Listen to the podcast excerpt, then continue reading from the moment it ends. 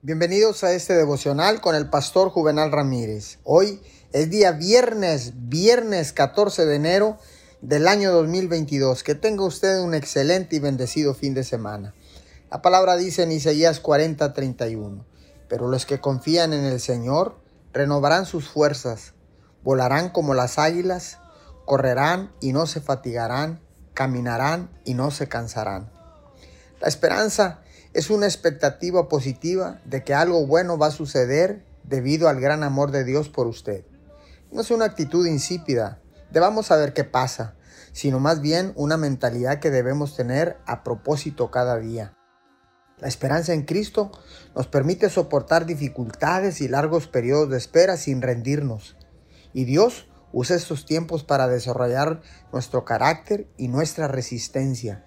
La esperanza nos recuerda que Dios tiene un plan, que las cosas van a funcionar. Es la sensación, a veces inexplicable, pero siempre innegable, de que hoy sería un mal día para rendirnos. Cuando usted elige la esperanza, elige seguir avanzando, sabiendo que Dios abrirá un camino.